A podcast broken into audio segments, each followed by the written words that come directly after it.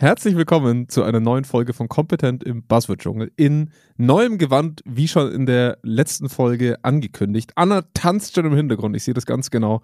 Sie hat den Groove, sie hat Bock.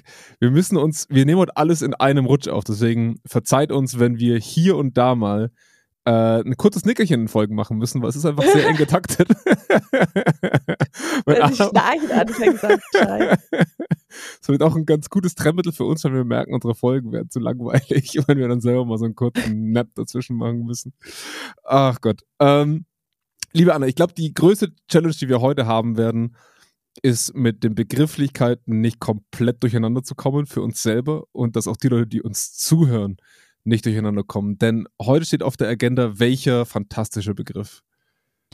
Ja, als erste Folge nehmen wir uns gleich mal ein kleines Monster vor, und zwar die transformationale Führung. Mm, das klingt gruselig und auch sehr beeindruckend gleichzeitig. Und ich würde sagen, wir haben den neue, die neue Vorgabe, 45 Minuten ungefähr einzuhalten. Insofern, lass uns gleich mal loslegen. Bis gleich. Bis gleich. Kompetent im Buzzword-Dschungel. Ein Zweikern-Podcast mit uns. Doktorin Anna München. Und Jonas Andelfinger.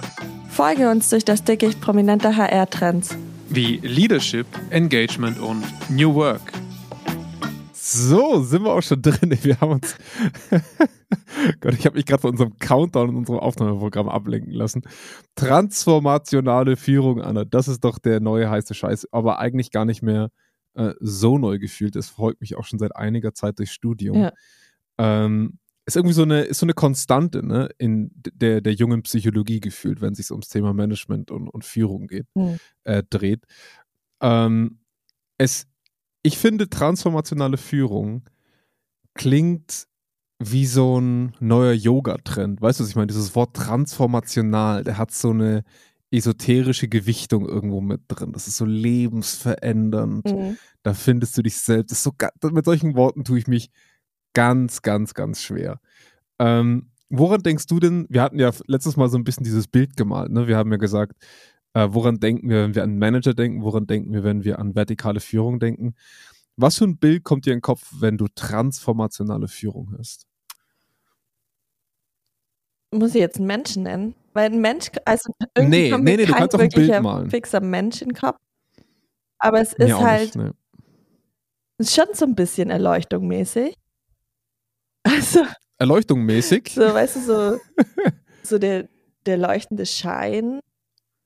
Ähm, mm, ja, ja. Das irgendwie so, so, ja, auf jeden Fall auch so du gehst einen Schritt weiter. Du, willst das Wort du gehst einen Schritt weiter. Und das ist es ja auch. Also ja. transformationale Führung heißt deswegen transformational, weil Werte, Ziele beim Mitarbeiter ähm, verändert werden, transformiert werden, mhm. damit sie quasi stärker mit den organisationalen Zielen ähm, zu, also übereinstimmen. Also der, den ersten Part, den du beschrieben hast, klang sehr nach Jesus. Der zweite Part weniger. Ich habe hab an Buddha da, aber okay. Oh ja, geil. Das ist auch gut. Ja, okay, nicht ja. schlecht. Ähm, wir haben äh, als, als erstes Thema diese, diese Dreier-Konstellation. Wir haben ja letztes Mal schon eingeleitet mit, dass wir ähm, in diesen drei Folgen transformationale, transaktionale und direktiv autoritär Jetzt habe ich dich ins kalte Wasser geworfen. Ich muss ja immer checken, ob du noch wach bist. ähm, äh, haben, wir, haben wir das große Thema vertikaler Führung so ein bisschen angerissen. Wir haben ja schon gesagt, dass wir nicht alle vertikalen Führungsthemen behandeln werden damit, aber so ein kleines Best-of im Prinzip machen oder eine Schule, man muss ja eigentlich eher sagen, eine Schule ähm, von vertikaler Führung mal vorstellen wollen. Und transformationale ist, würde ich sagen, nicht die chronologisch älteste, weil da gibt es definitiv ältere Formen in der vertikalen Führung. Aber sie ist zumindest seit einigen Jahren die dominanteste Form, ähm, wenn wir sie in, in Research Papers oder auch in Manager-Magazinen so ein bisschen raushören an dieser Stelle. Und ich finde auch, dass transformationale Führung uns sehr häufig begegnet, ohne so genannt zu werden. Mhm. Also sie schwebt so ein bisschen zwischen den Zeilen der, der Managerberatung irgendwie immer so ein bisschen mit. Beschreib uns doch mal ein bisschen, ähm, warum transformationale Führung so ein heißer Scheiß geworden ist. Also der Hintergrund ist einfach, dass es in Studien gezeigt hat, dass es so die effektivste Form von Führung ist. Und dann wird es natürlich geil, weil dann kann ich nämlich sagen, ja. hier Führung hat super tolle Effekte auf Leistung, auf Gesundheit und so weiter und so fort. Kommen wir auch später nochmal drauf zurück, auf welche Effekte es hat. Ähm, aber mit Abstand die besten ähm, Korrelationen. Und mhm. ähm, zum Teil gibt es auch Langzeitstudien, also wo ich dann tatsächlich auch von Wirkrichtungen sprechen kann, von transformationeller Führung auf Outcome-Variablen.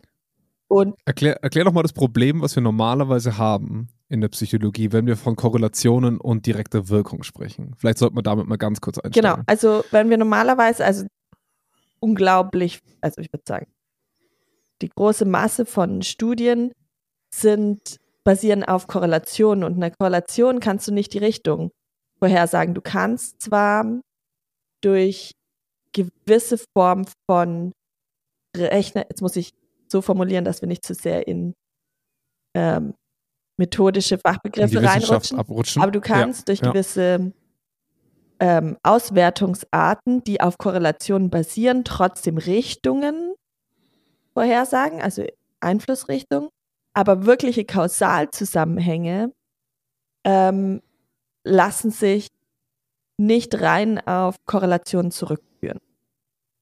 Ähm, mhm. Dafür brauche ich dann meist, ähm, also die Basis ist trotzdem in der ne, Regel nimm, Korrelation nimm und du hast eine Richtung, aber ja. du brauchst meist ähm, Langzeitstudien oder Experimente, mhm. wo du sehr viel stärker andere Variablen, die mit reinfließen können, noch kontrollieren kannst. Und ähm, ja, das ist ja. das so grundsätzlich. Ähm, ich glaube, etwas, ich glaube das ist das beste muss. Beispiel, was man das beste Beispiel, was man in der Uni immer lernt, ist die Korrelation zwischen dem Vorkommen von Störchen und Kindergeburten. Ja, ne? Also es gibt eine Korrelation da draußen, es gibt lustige Korrelationen da draußen, wie zum Beispiel die Häufung von Störchen und die Häufung von Geburten, aber es ist nicht durcheinander erklärbar. Es gibt keinen konkreten Sachzusammenhang dieser beiden. Das ist die Extremform einer Schein, also eine, eine Scheinkorrelation, sage ich mal, ein Scheinzusammenhang ähm, zwischen zwei Umständen. Ne? Und dann gibt es Korrelationen, die eng miteinander verbunden sind, aber wo nicht klar ist, was wirkt eigentlich auf was. Also zum Beispiel könnte es ja sein, dass effektive, gute Zusammenarbeit transformationale Führung bedingt. Also dass Teams, die gut zusammenarbeiten, transformationale Führung als Outcome haben, als Ergebnis haben. Die, also quasi Führung nach oben so ein bisschen. Ne? Das können wir nicht sagen. Wir können ganz oft nicht sagen. Und jetzt hier sagst du aber, es gibt einen klaren Wirkzusammenhang, was ja etwas Besonderes Also es gibt, naja, nicht alle Studien lassen sich darunter subsumieren, sondern ich habe gesagt, es gibt mhm. auch Langzeitstudien zu dem Thema und mit sehr viele Meta-Analysen, die sich quasi ganz viele mhm. Studien auf einmal angucken und die sich die, die Zusammenhänge ähm, auf Robustheit ähm, untersuchen die zeigen, dass es, dass tatsächlich transformationelle Führung eine der effektivsten Formen von Führung ist. Mhm. Genau. Ja. Und das liegt aber auch einfach daran, also es liegt nicht auch einfach daran, aber ein Grund ist auch, dass es durch diese Begeisterung für dieses Thema, weil wir hatten ja in der Geschichtsfolge hatten wir ja so ein bisschen erzählt bis in die 70er rein, was so passiert ist mit dem situativen ähm, Führungsansätzen und den äh, Beziehungsansätzen, also den relationalen, ähm, wie LMX zum Beispiel. Mhm.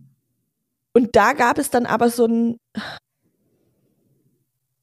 so eine Krise, so ein, oh, irgendwie war, war Führung nicht mehr so inspirierend zu erforschen, es gab nicht so viel Output. Und transformationale Führung hat das Ganze nochmal so transformiert. Transfor transformiert. ähm, ja, ich habe nur darauf gewartet. Ich habe so auf diese Pause gewartet. genau, transformiert. Also und, und, die Begeisterung für das Thema Leadership wieder herho hochgehoben, dass dieser Hype, mhm. diese Welle entstanden ist und einfach über, über Jahre hinweg, seit äh, 1985 dann vor allem mhm.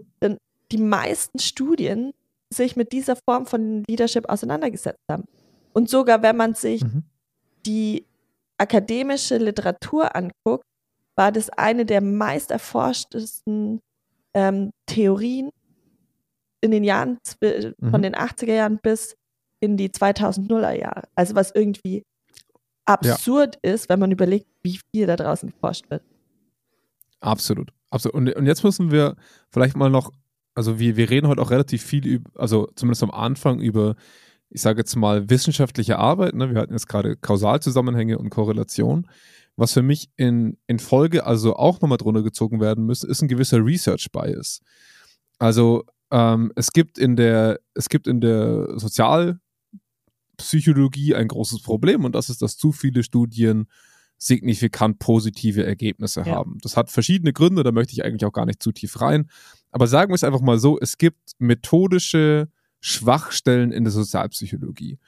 Und ich würde auch sagen, dass in der transformationalen Führung im Vergleich zu den vielen anderen Führungsstilen der, die, die Aussage zu ihrer, wie krass sie ist, geschmälert werden muss, dadurch, dass jeder danach sucht. Also die anderen Führungsstile werden häufig nur als Abgrenzung verwendet, um transformationale Führung wirklich zu bestätigen. Ne? Also sie werden so als Gegenpart mit in die Forschung aufgenommen, aber der, der Hauptpart der Aufmerksamkeit hat am Ende in den letzten Jahren die transformationale Führung bekommen. Und das führt natürlich dazu, wenn wir beides kombinieren, also mehr Aufmerksamkeit in Forschung plus ein gewisser Bias, was positive Outcomes angeht in sozialpsychologischer Forschung, dass desto mehr wir zu einem Thema forschen, desto mehr positive Dinge werden wir auch über dieses Thema finden. Also zumindest ist es nicht widerlegt, dass es so ist. Ne? Das ist einfach eine logische, logische Konsequenz. Ja, und wir wollen ja. Und deswegen würde ich auch. Wir wollen ja. ja, Artikel veröffentlichen, also brauchen wir auch ja. gute Effekte.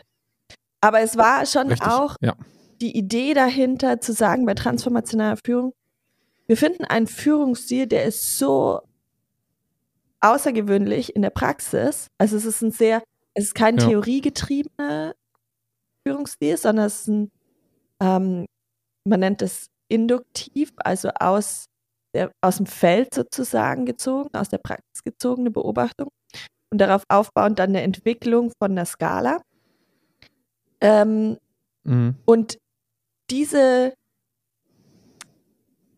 dieser ähm, Ankerpunkt für, wir finden diese unglaublich außergewöhnliche Form von Führung hat dann natürlich die anderen Forscher auch so richtig reingezogen. Also so richtig, im Englischen sagst du, so gehuckt quasi.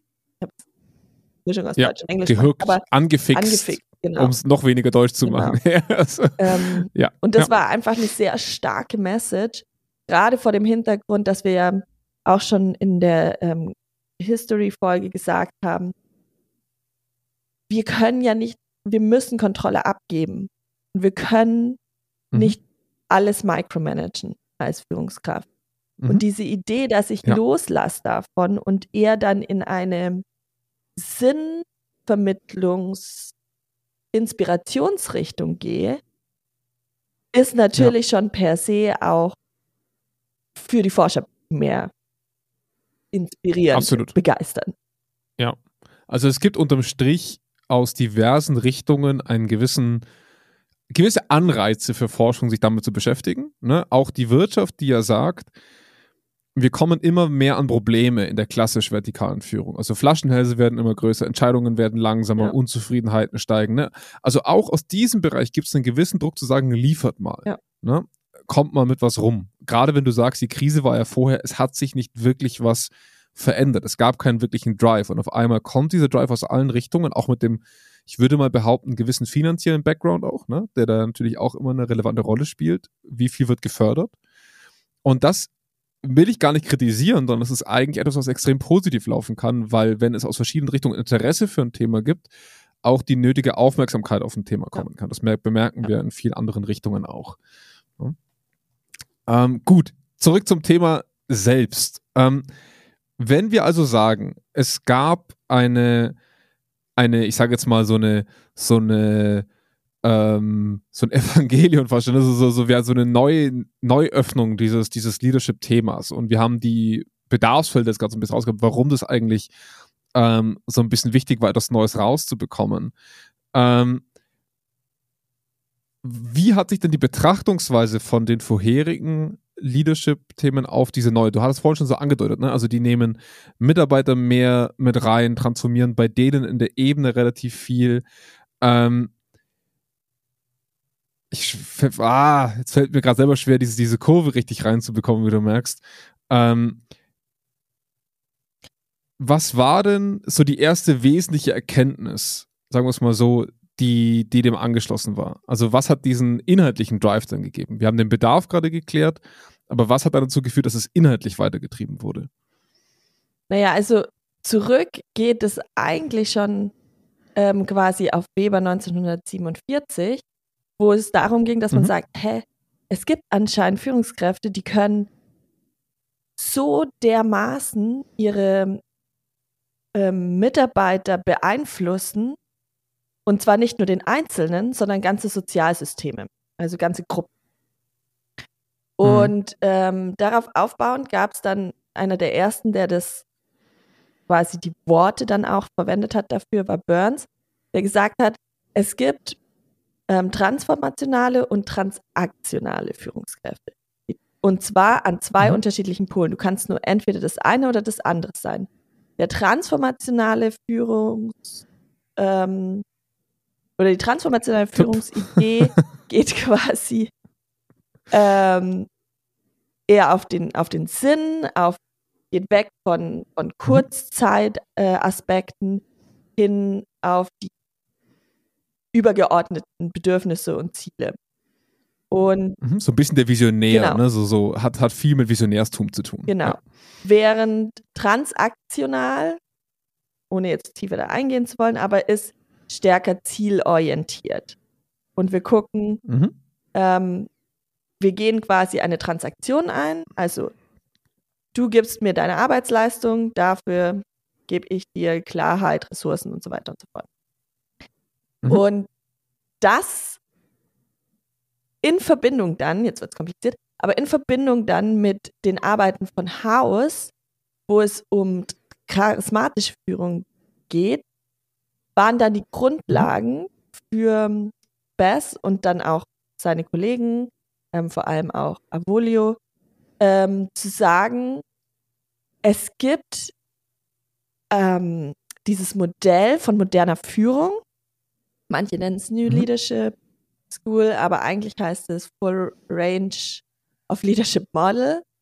Ähm, das sagt, es sind nicht zwei Pole, transformational und transaktional, mhm. sondern transformationale Führung ist eine Ergänzung zu anderen Führungsformen, die einfach einen Schritt mhm. weiter geht und versucht, dieses, was wir auch schon ja in der Engagement-Folge mal ähm, dargelegt haben, diesen Extrameile gehen Aspekt ja. der Leistung mhm. ähm, herauszukitzeln.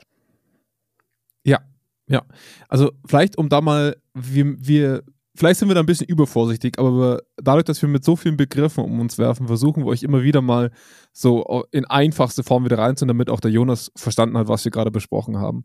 Ähm, wir, wir kommen aus einer, aus einer Richtung, wo man auf der einen Seite sagt, es gibt entweder den Visionär oder den Händler. Ich mache sie mal ganz einfach, ne? mhm. ne? Der Händler, der sagt, Geber-Nehmer-Beziehung. Ja.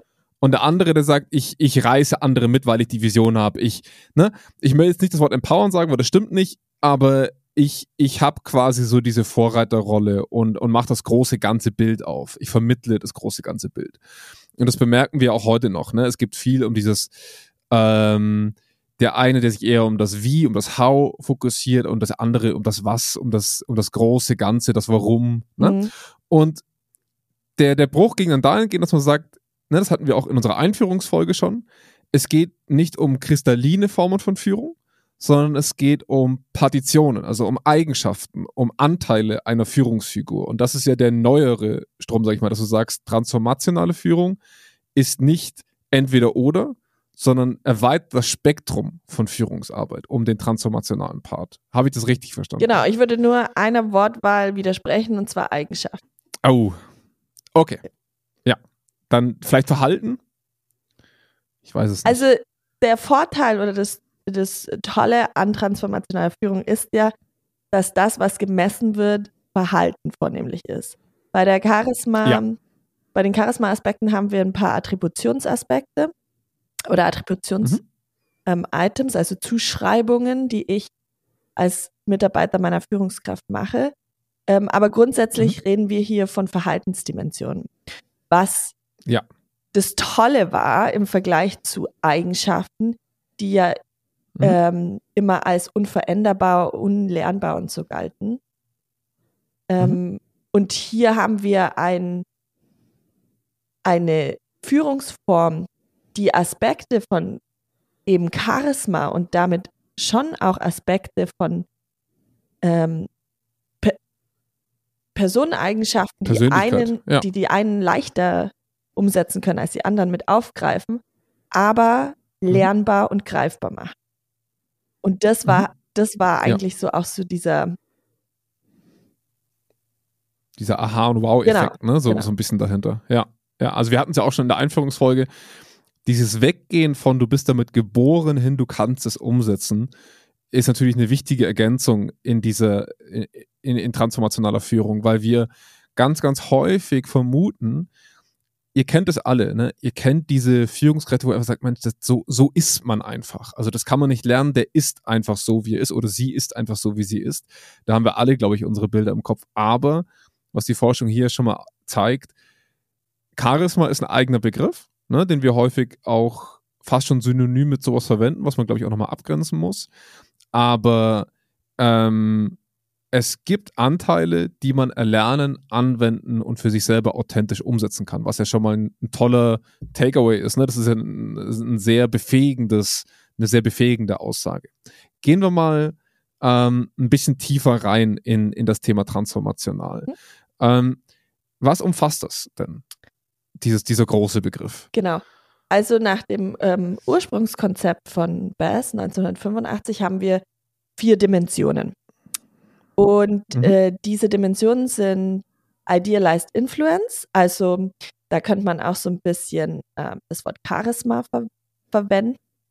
Da geht es tatsächlich mhm. darin, dass ich auch den Mitarbeitern so ein bisschen Stolz ähm, mitgebe, dass ich ihnen den, den starken ähm, Sinnempfinden mitgebe, ähm, dass ich, mh, hm, soll ich sagen, dass ich ihnen so dieses übergeordnete Warum überhaupt mit auf den Weg.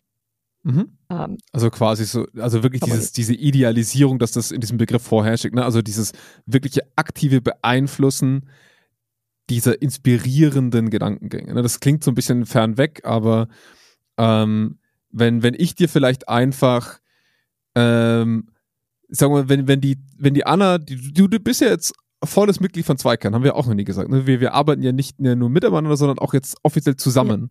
Ja. Ähm, das heißt, wenn du die volle Zweikerndröhnung bekommen hast, nach äh, was du ja schon geforscht hattest, und du einfach in dem Moment verstehst, wo man hin will, warum das Ganze. Also diese, ich will nicht sagen Gehirnwäsche, weil das was Negatives ist, aber es kommt schon so ein bisschen in die Richtung, wenn ich dich richtig verstehe, ja. oder? Genau, ich würde nur den inspirierenden Faktor da so ein bisschen rausnehmen, weil der ist ein eigener okay. Faktor. Aber es geht tatsächlich so darum zu sagen, hey, ich bin stolz dabei zu sein. Stolz auch wieder schwieriges mhm. Thema in Deutschland, aber ja, wir, wir gehen nur mit schwierigen ähm, Themen in Deutschland. ich vertraue dieser Organisation, dieser Führungskraft mhm. und sehe einen Sinn meiner Arbeit. So. Ja. Und sehe auch die Mission okay. dahinter. Also was wollen wir bewirken ja. gemeinsam als ja. in dem Fall ja. Zweikern. Und die zweite Komponente mhm. ist dann dieses Inspirational Motivation, wo es dann sehr mhm. viel stärker darum geht, zu, eine Vision zu kommunizieren. Mhm. Also nicht, was wollen wir bewirken, sondern wo wollen wir auch hin? Ähm, ja. Also so ein, so ein, ich habe Bock drauf, dahin zu gehen. Genau, genau. Und mhm. Ähm, mhm. auch zum Beispiel, dass man in in, äh, in Krisenphasen trotzdem optimistisch bleibt und ähm, mhm. eher so, so auch so Pep-Talk-mäßig vielleicht. Und ja. Ja. diese zwei, aber diese zwei Komponenten, Idealized Influence und Inspirational Motivation, da merkt man schon, dass sie sehr stark mit dem Wort Charisma auch so zusammenhängen. Und manchmal Extrem, werden sie ja. auch als Charisma-Faktor zusammengenommen. Mhm. Ähm, und da vielleicht nochmal, weil du vorhin gesagt hast, man muss es ein bisschen abgrenzen. Die Schwierigkeit mit dem Wort Charisma ist, dass wir es häufig wahrnehmen als, zumindest habe ich das nachgelesen, ähm, als wäre es so etwas, ein, ein, ein Geschenk. So, ein, so Gott gegeben. Genau, ja, so Gott ja. gegeben und der eine hat es, der andere nicht. Aber ja. hier ist es tatsächlich dann eher diese, diese das Auftreten, das Auftreten das Verhalten und, und das, das Verhalten der Führungskraft, das mhm. dann natürlich auch strahlt, wenn ich in der Lage bin, das Warum oder den, den Sinn klar zu kommunizieren mhm. und die Menschen dafür, Menschen, die Mitarbeiter dafür zu begeistern. Ja. ja. Und ähm, ja. deswegen ist so diese zwei, ähm, zwei Subskalen können manchmal auch als eine Skala zusammengenommen werden und dann als Charisma bezeichnet werden. Mhm. Wo ja. wir uns aber loslösen müssen von dieser Idee, Charisma ist rein persönlichkeitsbezogen. Absolut, ähm, absolut. Genau. Ja. Und dann gibt es noch zwei weitere ähm, Subskalen mhm. in dem, in dem ähm, Ursprungskonzept. Das ist Intellectual Stimulation. Das heißt, hier geht es darum, dass wir halt als Führungskraft uns überlegen, wie können wir Problemlöse äh, Prozesse anstoßen, wie können wir die Mitarbeiter dazu bringen, dass sie ähm, kreativ werden in der Problemlösung, dass sie sich ja. von diesen alten Denken loslösen und mal out of the box quasi Ideen generieren. Und sollte mhm. aber, die Idee ist schon, dass es nicht einfach so aus dem, ähm, aus dem Wunschdenken heraus ist, sondern schon auch, es sollte begründet sein, es sollte auf, ähm, auf Faktenbasis basieren. Also es ist jetzt nicht so, dass wir jetzt anfangen, ja äh, uns alle LSD einzuwerfen und zu überlegen, wie können wir Schade. neu auf ein Problem gucken, sondern ja, ähm, ja. schon auch rat ist auch eine gewisse Form von Rationalität schon auch dahinter mit gleichzeitigem Antrieb ja. der, des Kreativprozesses. Ich weiß ja, ich weiß ja zum Glück, dass du noch ein zweites, ein Update quasi äh, noch vorstellen willst zu diesen Dimensionen. Deswegen halte ich mich mal mit meiner mit meiner kritischen Frage zu diesem Thema zurück. Aber ich habe so ein paar Führungskräfte im Kopf, von denen ich jetzt schon weiß, die würden sofort sagen, oh, da passe ich rein. Ich, ich stelle sie dir gleich nochmal okay. vor. Ähm, jetzt sind wir natürlich nicht, ähm, sorry, warst du mit beiden Subskalen durch? Na, jetzt habe ich drei vorgestellt. Jetzt, jetzt schon Die vierte, Entschuldigung. Ja, ich die vierte noch, noch ist Individualized Consideration. Da geht es eben darum, dass mhm. ich mir die unterschiedlichen Bedürfnisse meiner Mitarbeiter ähm, angucke, verstehe kennenlernen mhm. und denen entsprechende individualisierte Aufmerksamkeit schenke. Ähm, manchmal wird auch hier das Wort Coaching verwendet. Ähm, und dass ich dann eben, wenn ich weiß, welche Bedürfnisse der Einzelne hat, auch in der Lage bin zu verstehen, welche, welche Schwierigkeiten, auf welche Schwierigkeiten diese Person trifft. Und ich als Führungskraft mhm. dann versuche diese Hindernisse, diese Grenzen oder so aufzubrechen und entsprechende Ressourcen ja. für die spezifischen Bedürfnisse meiner Mitarbeiter zu schaffen. Also ich bin da quasi ja. eher so ein bisschen der äh, das Mittel.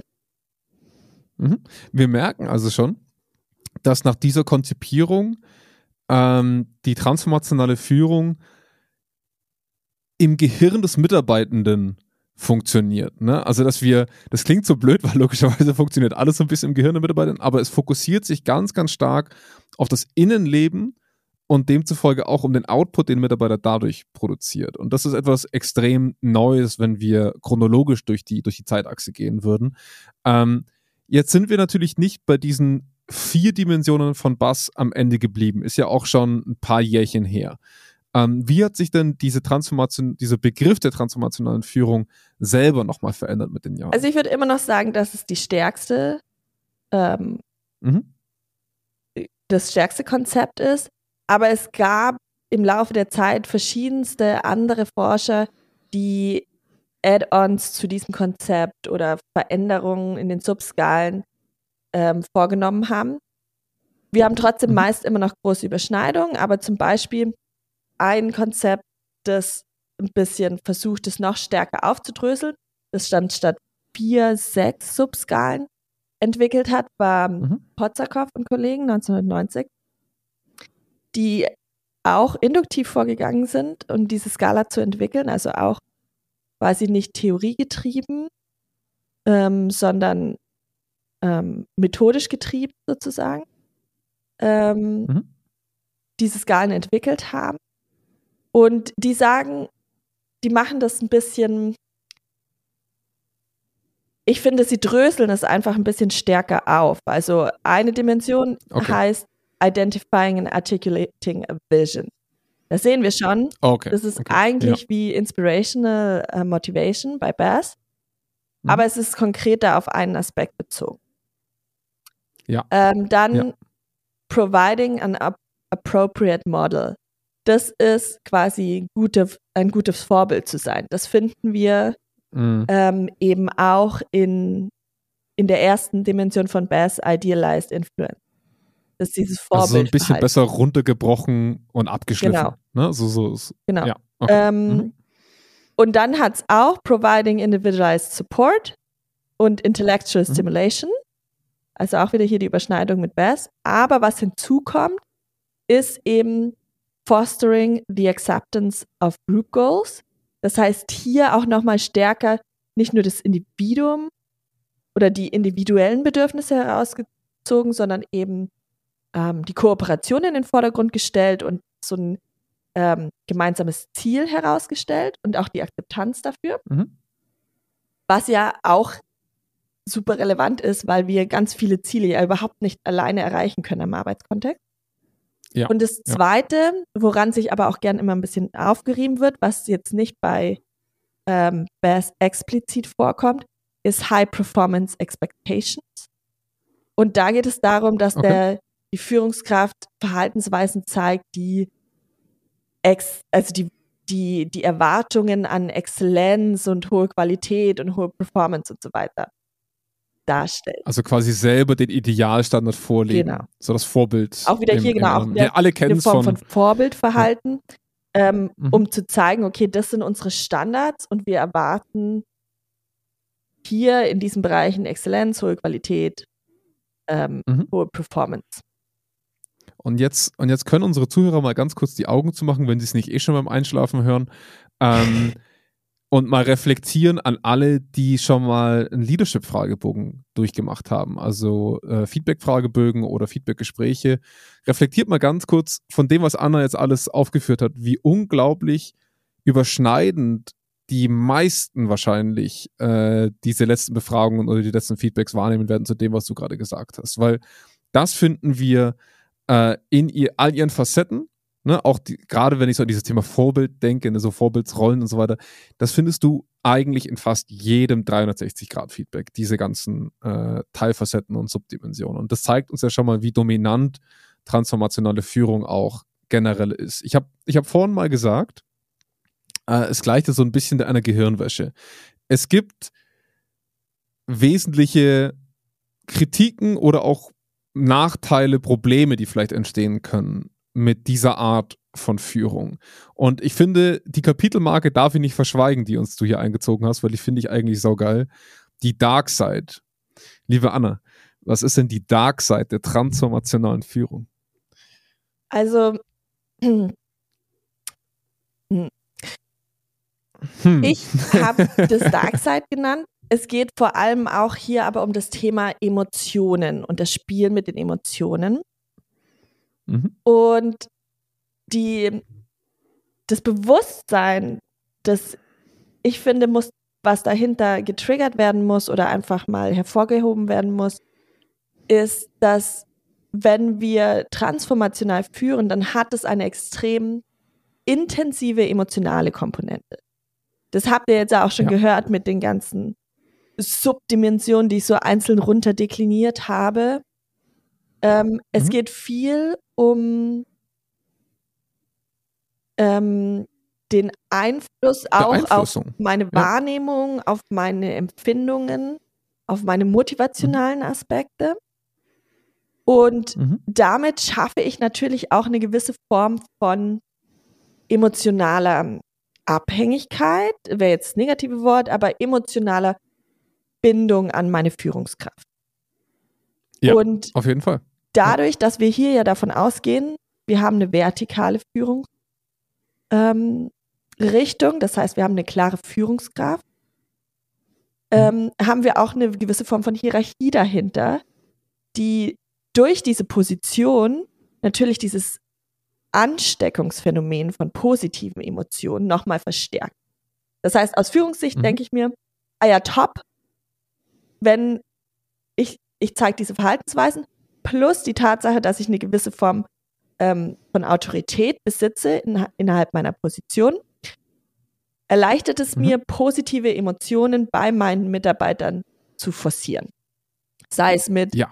einer optimistischen Zukunftssicht oder ähm, einer optimistischen Sichtweise darauf, dass wir das schon schaffen werden oder ähm, ja, Emotionen sind ansteckend, genau. das ist nachweisbar.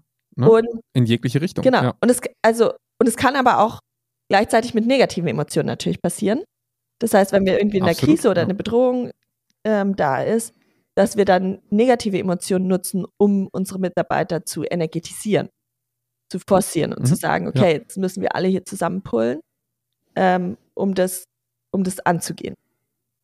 Aber wir können auch genauso gut durch den Aufbau dieser Beziehung, durch diese engen Bindung der beiderseitigen Emotionen, ähm, kann dieser, dieser Mensch, der mir vorwegreitet, ne, hatten wir, glaube ich, in der Einladungsfolie, hatte ich, glaube ich, mal so das Bild reingeworfen, also dieser napoleonische General, ne, der, der so vorwegreitet auf seinem weißen Schimmel, ähm, wenn der natürlich vom, vom Pferd fällt, oder seine also negative Emotionen ausdrückt, hat es halt unglaubliche ich, ich tu mir mit dir auch immer schwer mit den deutschen Begriff Ripple-Effekts, ne? Also so, so, so, so, so unglaublich große Kollateralschäden, die damit einhergehen können, weil du dich abhängig gemacht hast, jetzt nicht in diesem drogenabhängig ähnlichen Spektrum, aber halt schon dein eigenes Glück oder deine eigenen Emotionen und Bewertungen, wie du wie du eine Situation bewerten würdest, stark damit verheiratet hast, wie diese Pe Person die Situation beurteilt ja. ne? und wie diese Person vorwegreitet. Ja. Und das hat natürlich große Gefahren, gerade in Situationen, wo die Emotionen ins Negative kippen können. Ja, ja und ähm, also diese ganze Thematik, ähm, die ähm, wir hier anreißen, die geht zurück auf einen Artikel von Bono und Iles 2006 und die sagen eben auch, dass es halt Jetzt überleg mal, du hast eine Führungskraft, die transportiert diese positiven Emotionen. Und mhm. ich als Mitarbeiter will ja, dass das bleibt. Ich will ja, ja, dass diese positiven Emotionen, die mich auch anstecken und so weiter und dieser Zustand meinerseits auch beibehalten wird. Mhm. Das heißt, ähm, ich werde natürlich sehr viel lieber mit dieser Führungskraft zusammenarbeiten. Ich werde sie besser bewerten. Mhm. Ich werde ähm, stärker darin investieren, dass dieser Zustand so bleibt. Und da haben wir eben diesen negativen oder diese Gefahr der Abhängigkeit ähm, meiner eigenen positiven Emotionslage von einem anderen Menschen, was ich irgendwie mhm. super gruselig auch finde auf der einen Seite.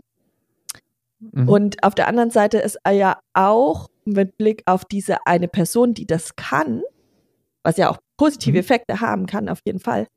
Ähm, aber diese eine Person ist dann, wenn die weg ist, haben wir ein Vakuum. Ja. Ein extremes ja. Vakuum. Und das heißt, wir haben eine, auch bei transformationaler Führung immer die Gefahr, dass es stark von einer Person abhängt. Richtig. Wir sind die, und, und, und da würde vielleicht auch meine größte Kritik an transformationaler Führung direkt nahtlos anschließen. Weil ich habe ja vorhin schon gesagt, ich habe so einen gewissen Typus im Kopf, den ich, den ich mit sowas immer verbinde. Und das sind Leute, die, oder ich drehe es mal andersrum. Für mich ermöglicht der Begriff transformationale Führung und die Art und Weise, was sie verbindet, ermöglicht es auch im negativen Fall, Leuten sich zurückzulehnen, was die operative Arbeit angeht. Es, es ist ein Bullshit, ein Bullshitting-Möglichkeit durch und durch. Indem ich nur beeinflusse, indem ich nur Vision, also Mindset, am Mindset arbeite, ne? ich nur der Visionär bin, ich, ich gebe nur was Impulse in die Ebene. Ihr kennt das von irgendwem aus eurem Umfeld. Da, da passiert oft gar nichts. Und man macht sich, also ich sage nicht, dass es generell so ist, ich sage nur, es, es gibt die Möglichkeit, dass es diese Art von Charakter anzieht. Und das Problem, was damit einhergeht, ist, dass wenn gleichzeitig die Person stark charismatisch ist und gut scheinen kann, ne, so in, in alle Richtungen auf diesem weißen Schimmel, ähm, aber inhaltlich nichts vorangeht, tritt der Part der Abhängigkeit dennoch ein. Ne? Das Vakuum entsteht ebenfalls und es geht in dieser ganzen Zeit nichts voran. Ja. Und der, der Fall von sowas ist extrem tief und der, bis es auffällt, dauert es meistens extrem lang. Weil solche Personen durch ihr Charisma und die ihr Auftreten sich auch immer hinter diesem, ja, ich, ich gebe euch ja nichts vor, ich versuche nur, dass ihr das könnt. Und das, das gibt einen ganz großen Part auch an Verantwortung ab an Leute, die es dann irgendwie nicht schaffen, ne? Weil die Führungskraft hatte nicht die Rolle mhm. in diesem Verständnis zwangsweise was vorzugeben. Ja. Und ich sage nicht, dass transformationale Führung das, das propagiert. Ich sage nur, es, es bietet Möglichkeiten dazu, dass solche Leute sich dahinter verstecken. Ja, also ja. Äh, genau. Also weil grundsätzlich ist ja schon der Aspekt von transformationaler Führung, dass die Führungskraft das auch selber im eigenen Verhalten zeigt, was sie propagiert. Richtig. Das heißt, dass sie Richtig. ein Vorbild ist. Ja. Ähm, ich würde ja. grundsätzlich sagen, nicht äh, äh, gute Führung heißt nicht gut im Operativen zu sein, weil mhm. das ist genau wieder der Unterschied zwischen einem Manager der mhm. und, und, und die Problematik, wer wird bei uns befördert. Bei uns wird häufig der befördert, der fachlich gut ist, aber nicht unbedingt führungsmäßig gut. Ja, das stimmt. Das heißt, ja. so grundsätzlich würde ich sagen, wenn da je, wenn jemand eine Führungskraft ist, die transformational durch und durch ist, dann muss er operativ nicht das Expertenwissen haben, weil er in der Lage ist, die Potenziale bei seinen Mitarbeitern herauszuschärfen. Aber natürlich ja. hast du recht, wenn jemand da durchgeht und die ganze Zeit nur Bullshit redet, selber es überhaupt nicht vorlebt, dann haben wir kein authentisches ja. Verhalten. Ähm, ja. Und früher oder später wird es aufschlagen, weil die Mitarbeiter ihre mhm. Leistung mhm. nicht bringen. Richtig. Aber, und das ist immer das Schöne in so einer Situation, die Personen können sich dann so ein bisschen rausnehmen in ihrer eigenen Argumentation, weil sie dann sagen, ich mach's ja nicht, ich bin ja nicht operativ drin. Ne? Ich kann ja nur die Impulse liefern. Und das, das finde ich immer so ein bisschen schade, dass die Konsequenz hinter transformationaler Führung nicht gelebt wird im Unternehmen, mhm. weil es am Ende immer in der vertikalen Führung die absolute Verantwortlichkeit der Führungskraft ist, ob es läuft oder nicht. Das ist die Definition von vertikaler Führung. Ne? Das, das, da geht da geht es nicht darum, dass alle eine Shared Responsibility tragen, sondern es geht darum, dass die Führungskraft mit ihrem Führungsverhalten beeinflusst, wie der Laden läuft und damit auch endverantwortlich dafür ist, wie der Laden läuft. Ja. Ähm, wenn wir, wenn wir mal auf, jetzt haben wir so, so, so, so einen Kurzabriss unserer Kritik, die, die glaube ich, jeder von euch, der da draußen äh, in einem größeren oder kleinen Unternehmen arbeitet, weiß ungefähr, worauf wir raus wollen. Der hat das wahrscheinlich auch selber schon mal erlebt.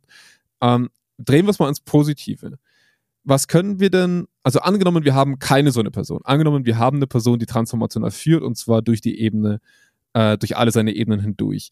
Was für positive Effekte hat denn das und warum ist es denn eigentlich attraktiv jetzt für uns? Ja. Vielleicht hier nochmal kurz einhaken, weil du gerade äh, die Formulierung gesagt hast, durch alle Ebenen hindurch. Ähm, ursprünglich war die Vorstellung, dass es quasi nur ähm, in den oberen Führungspositionen quasi relevant ist, mhm. ähm, transformationale Führung, ja. weil nur die können den Sinn und, und das übergeordnete Ziel transferieren. Aber, ja. und das ist jetzt durchgehend Konsens, jeder Teamlead kann transformational, wenn er mhm. dementsprechend unterstützt wird in der Entwicklung. Ähm, aber das äh, einfach nochmal so, weil du gerade gesagt hast, durch alle Ebenen hinweg.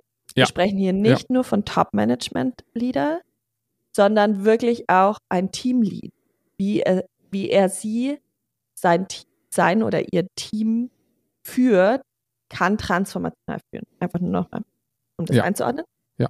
ja. Ähm, Effekte, positive Effekte, äh, um es zusammenzufassen, sind, ähm, dass man sein Eigeninteresse dem Kollektivinteresse zurückstellt, dass man ein hohes Gerechtigkeitsempfinden hat, Commitment, Engagement, mhm. Motivation, Arbeitszufriedenheit, also diese ganzen ähm, außerhalb der Rolle relevanten, also im Englischen heißt mhm. Extra mhm. Role ähm, Outcomes ja. und Performances. Ähm, diese, diese weichen Faktoren werden extrem dadurch bespielt. Es gibt auch Erkenntnisse, dass es ähm, Gruppen- und Organisationslevel Leistungen oder, oder Leistungsindizes beeinflusst, auf jeden Fall, und auch Gruppenzusammenhang. Aber die stärksten Zusammenhänge finden wir tatsächlich ähm, mit diesen eher softeren Facts. Und äh, da gehört zum Beispiel mhm. auch das Thema Burnout mit rein.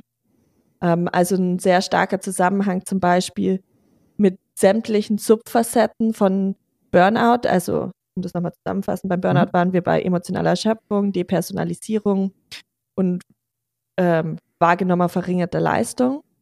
Ähm, mhm. Diese Aspekte werden vor allem auch durch dieses ähm, Individualized Consideration ähm, quasi reduziert. Mhm.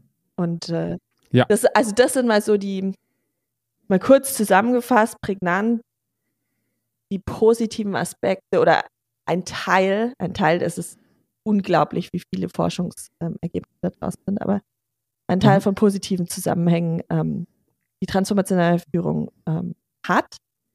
Und, und warum sie attraktiv ist. Genau. Ja. Und. Wie wirken die häufig oder wie entsteht das? Das liegt daran, dass natürlich transformationale Führung positive Emotionen fördert. Das hatten wir jetzt ja schon auch als Gefahr mhm. mal angeleuchtet. Dass es mir aber auch eine Bedeutsamkeit in der Arbeit verschafft. Also meine Arbeit wird mhm. bedeutsam, wird relevant. Ja. Es hilft mir, mich ja. stärker zu identifizieren mit der Gruppe, mit der mhm. Organisation, mit meiner Arbeit. Mhm. Und es fördert eben das Thema auch Empowerment. Und hier haben wir auch immer wieder Diskussionen zwischen, ist Empowering Leadership wirklich was anderes als transformationale Lieder, äh, Führung? Aber hier geht es tatsächlich auch darum, ähm, dass transformationale Führung natürlich auch ein Gefühl der Befähigung in den Mitarbeitern Klar. Äh, fördert. Sie, sie benötigt, also man muss ja fast schon drehen. Ich glaube, Empowering Leadership hat diesen wesentlichen Arbeitsauftrag, die, die Rahmenbedingungen von Empowerment zu, be, ne, zu bestärken oder zu ermöglichen, was ja auch viel strukturelle Arbeit bedeutet. Ne? Ähm, und transformationale Führung auf der anderen Seite kann ohne Empowerment nicht funktionieren. Das haben wir ja gerade herausgearbeitet. Ne? Also du bist nicht im fachlichen, operativen Doing. Demzufolge brauchst du die Kompetenzen im Team, die das dann leisten. Das heißt, das, da entsteht für mich eigentlich die größte Abgrenzung. Transformationale Führung kann ohne empowerte Führungskräfte auf lange Zeit nicht funktionieren, während Empowering Leadership eigentlich so eine Art Wegbereiter für sowas ist. Ne? Also Rahmen schaffen, ähm, Kompetenzen schaffen und so weiter und ja. so fort. Ähm, und ist dann eigentlich in meinen Augen auch eine der größten Qualitätskriterien, die man kontrollieren kann. Weil woran willst du denn, woran willst du denn effektiv messen, dass transformationale Führung funktioniert für dich in deiner Organisation? Und ich glaube am Ende ganz klar daran, was deine Leute und was dein Team kann und was es sich auch bewusst ist, was es kann und was es demzufolge für Leistungen bringt. Ich glaube, das ist eine der am best kontrollierbarsten, also qualitativ kontrollierbarsten ähm, KPIs da draußen, sage ich jetzt mal, um zu gucken, ob es im eigenen Laden gut läuft, um das mal ganz einfach auszudrücken. Mhm. Mm, was, jetzt haben wir ähm, so ein bisschen um die, über die Sachen geredet, wie es funktioniert, wenn es funktioniert. Was sind denn Hemmnisse für, für diese Art von Entwicklung? Genau. Also in der Literatur finden wir so verschiedene Aspekte, nur mal um hier rauszugreifen. Einer der stärksten ähm, die auch äh, Bess und Aviolo, Avolio sagen, ähm, ist Alio, Alio. Ähm, ja. Also Selbstentwicklung, die Bereitschaft, sich selber weiterzuentwickeln als Führungskraft. Mhm. Transformationale Führung ist, wenn du natürlich nur Bullshitting betreibst, relativ einfach. Aber ja. wenn du wirklich ähm, dich mit diesen verschiedenen Dimensionen wie ich will, ich habe den Anspruch, sie intellektuell zu stimulieren, ich habe den Anspruch, die Bedürfnisse meiner Mitarbeiter zu erkennen oder gegebenenfalls sogar zu antizipieren und ähm, entsprechende Ressourcen zu schaffen. Ich habe den Anspruch, ein gutes Vorbild zu sein.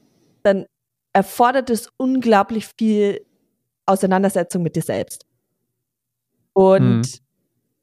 ich habe gesagt, jeder, jede Führungsposition kann das. Vorausgesetzt aber, diese Führungskraft ist gewillt, sich dementsprechend ähm, diesen Herausforderungen anzunehmen und sich dementsprechend auch selbst zu hinterfragen, selbst zu reflektieren und mich auf wirklich mein Team und meine Mitarbeitenden einzulassen. Mhm. Ein ja. anderer Punkt ist natürlich, es kann, es ist ein Zeitaspekt. Also natürlich ist es kurzfristig leichter zu sagen, hey, dein Ziel ist A, um zu A zu kommen, musst du B machen und C machen.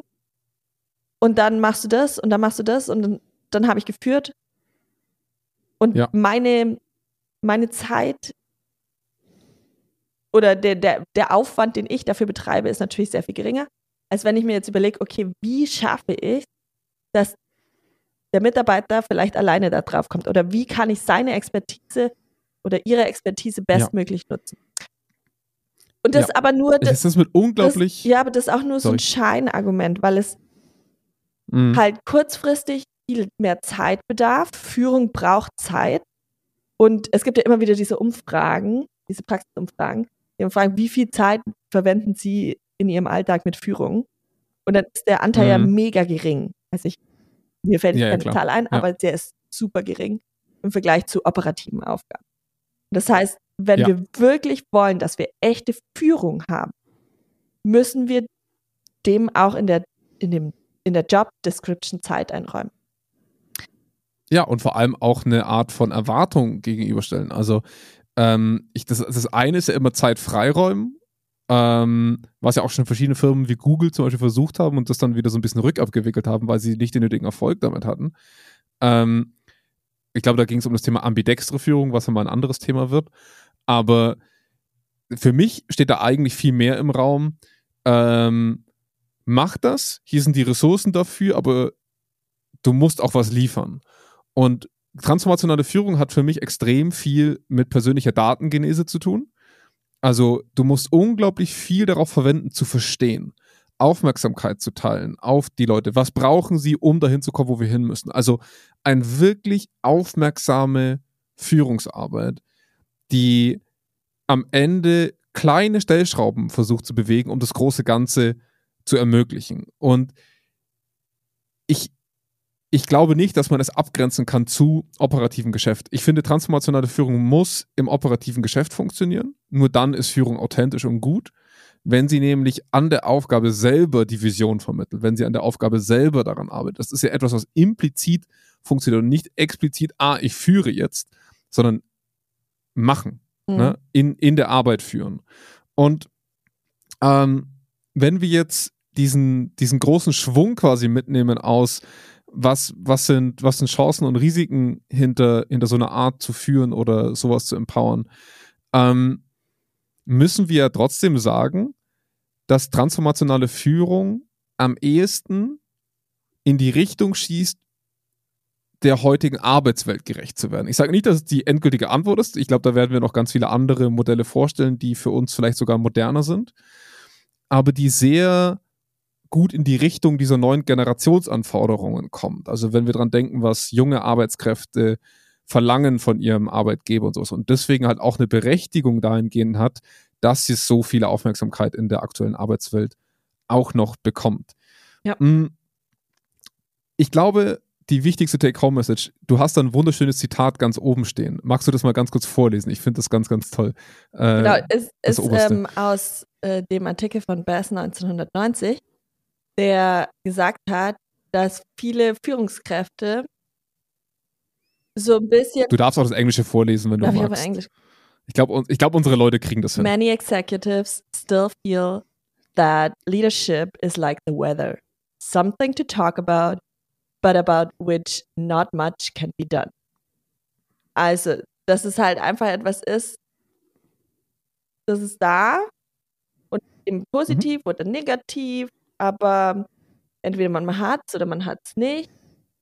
Muss dazu mhm. geboren mhm. sein, es zu haben, aber es ist jetzt nicht wirklich was, was sie beeinflussen kann. Ich finde es ein ganz, ganz tolles Ich finde es auch. Ich ähm, habe so lachen müssen, als ich das gelesen ja. habe. Ja, es ist sehr akkurat und es gilt bis heute. Und ähm, ich glaube, dass wenn wir, wir haben ja vorhin schon gesagt, alles, was wir vorstellen, ist lernbar. Ob wir jeden dieser Führungsstile jetzt gut finden oder nicht, ich glaube, die Bottomline ist immer, man kann es erlernen und anwenden. Persönlichkeitseigenschaften helfen oder hindern, je nachdem. Und man muss, glaube ich, für sich selber herausfinden. Ich glaube, für euch vielleicht die wichtigste Take-Home-Frage ist so ein bisschen, wenn ich glaube, transformational zu führen, wie viel dieser Charisma-Eigenschaften nutze ich im Positiven wie im Negativen? Wo muss ich mich vielleicht auch selber hinterfragen bei solchen Sachen? Habe ich mich vielleicht im Bullshitting hier und da wieder gefunden? Also wo sind für mich so die Gefahren vielleicht als Führungskraft oder auch in meinem Führungsumfeld, wenn wir in so einer Art und Weise versuchen zu führen? Ähm, und das andere natürlich auch, ab wann schaffe ich Strukturen, die ohne meine Persönlichkeit funktionieren? Und wie sehr mache ich mein Umfeld von dieser Persönlichkeit abhängig? Indem ich auch mal, ne, es, es, ich finde, transformationale Führung bestärkt auch so ein bisschen das eigene Ego manchmal. Ne? Also, wenn man es wenn ganz einfach betrachtet. Kann, kann auch genauso gut dazu führen. Ja, ne? also auf jeden Fall. Mhm. Ich, also, es ist ja. auch, ähm, weil du gesagt hast, ähm, Persönlichkeitseigenschaften können das befördern oder hemmen. Es ist auch ganz klar, dass es einen Zusammenhang mit zum Beispiel Extraversion gibt. Ähm, mhm. Weil ja. auch hier natürlich mh, Personen, die stark äh, extrovertiert sind, sich einfach leichter tun, zum einen mit den Emotionen umzugehen, im sozialen Kontakt ähm, mhm. und eben auch diese Präsenz haben. So. Ja. Aber das heißt nicht, ja. wenn ich nicht extrovertiert bin, dass ich dann auch nicht, äh, dann kann ich nicht äh, transformational führen. Es ist einfach nur ein Verstärkungsmechanismus, das macht mir leichter. Ganz genau da wir gesagt haben, auch wir transformieren diesen Podcast, versuchen wir jetzt ganz schnell einen Abschluss zu finden, damit wir mit dem Intro unter einer Stunde landen, Anna. Wir, wir haben ja in der Vorbesprechung gesagt, ähm, das wird wahrscheinlich die längste Folge nochmal ähm, aus, diesem, aus, diesem Führungs, aus dieser Führungsecke selber raus, weil sie einfach die meiste Aufmerksamkeit auch bekommen hat und damit auch für uns das meiste Futter liefert. Ähm, was ist denn unser nächstes Thema nach der transformationalen Führung? Das nächste Thema ist die transaktionale Führung. Die ist auch Teil von diesem mhm. Full Range of Leadership Model von Bass und Kollegen. Mhm. Und ähm, vielleicht hier auch so ein bisschen noch zu dem Abschluss. Es ist kein Entweder-Oder, sondern transformationale Führung, egal ob wir uns jetzt dann transaktional angucken oder ambidextre Führung, ähm, sollte, sagen auch Avolio und Kollegen, es sollte nicht als entweder oder gesehen werden oder das eine ist tausendmal besser als das andere, sondern eher als ähm, Ergänzung. Also es ja. ist eine Erweiterung genau. meines Leadership-Portfolios, ähm, mhm. das ich nutzen kann und das unglaublich äh, enorme Wirkung haben kann, ähm, wenn mhm. ich mich dem verschreibe, aber es ist keine das ist nur der eine Weg und ihr müsst dem folgen. Also selbst die Autoren, die quasi ja das Konzept uns geschenkt haben, ja. ähm, sagen, es ist ein Add-on. Sehr schön. Damit enden wir diese Folge. Vielen, vielen Dank, Anna, für die tolle Vorbereitung und für die schöne inhaltliche Durchführung. Und ich freue mich schon sehr auf unser nächstes Thema der transaktionalen Führung. Für alle, ähm, die das weiter interessiert, einfach in die Shownotes gucken. Da wird die Anna euch die nötigen Studien auch nochmal dazu verlinken. Vielen lieben Dank, Anna. Bis nächste Bis Woche. Übernächste Woche. Tschüss. Ciao.